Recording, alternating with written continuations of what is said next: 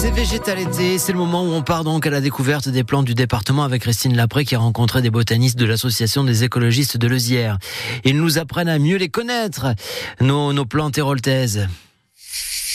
Nous observons les plantes de notre département avec Marion Bottelier-Curtet ce matin, euh, botaniste et coordinatrice de secteur des études naturalistes aux écologistes de Lezière. Bonjour Marion. Bonjour.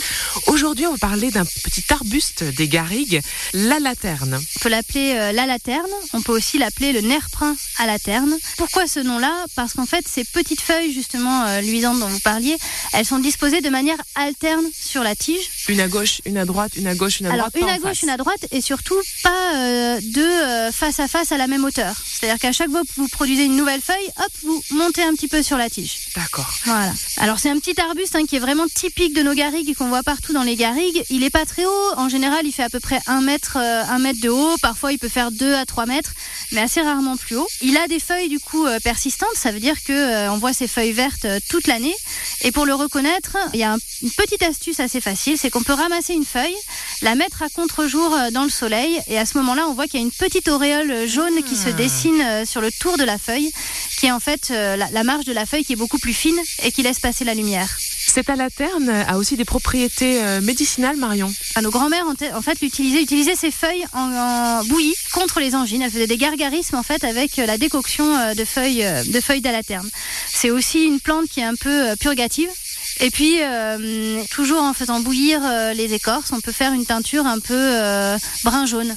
Ok. Donc, il avait plein de plein de propriétés.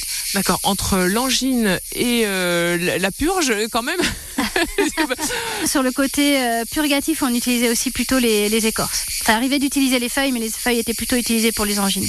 Les feuilles donc séchées pour faire ces déco- une, une tisane, c'est Séché et ça bouilli. Ouais, c'est ça. Alors plutôt une décoction. C'est pas tout à fait pareil. Pour les tisanes, on fait euh, bouillir de l'eau et on fait infuser les feuilles dans l'eau. Les décoctions, on fait, euh, on met les feuilles dans l'eau froide et on fait bouillir l'eau avec les feuilles. Qu- Qu'est-ce que ça change en fait de partir euh, du froid ou bien de, de mettre les feuilles après euh, C'est pas tout à fait le même euh, le même procédé d'ex- d'extraction et euh, quand vous faites bouillir euh, les feuilles, vous avez certains composés qui vont euh, se dégrader, qui ne supportent pas du coup les, les fortes chaleurs, mais par contre vous allez avoir euh, une extraction plus profonde. On n'est pas sur les mêmes composés. On n'a pas parlé des fruits. Oui, il fait des petits fruits euh, rouges, euh, rouges à noirs, euh, des toutes petites baies en fait, euh, luisantes. Qu'on peut ramasser, qu'on peut manger? Non, elles ne se mangent pas, mais par contre les oiseaux euh, s'en régalent. Donc vaut mieux les laisser sur les petits arbustes pour les oiseaux. Elles sont toxiques pour nous? Plutôt, ouais. Bah elles vont avoir aussi un effet euh, purgatif laxatif pour le coup.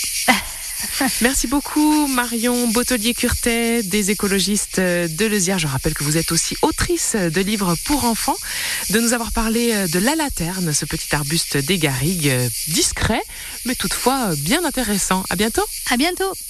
Et demain, coup de projecteur sur euh, le velcro de la Garrigue, la Garance voyageuse. Vous en saurez plus demain matin à 6h40 sur France Bleu Héros. D'ici là, vous pouvez réécouter tous les épisodes passés en allant sur francebleu.fr. Dans un instant, les années 80.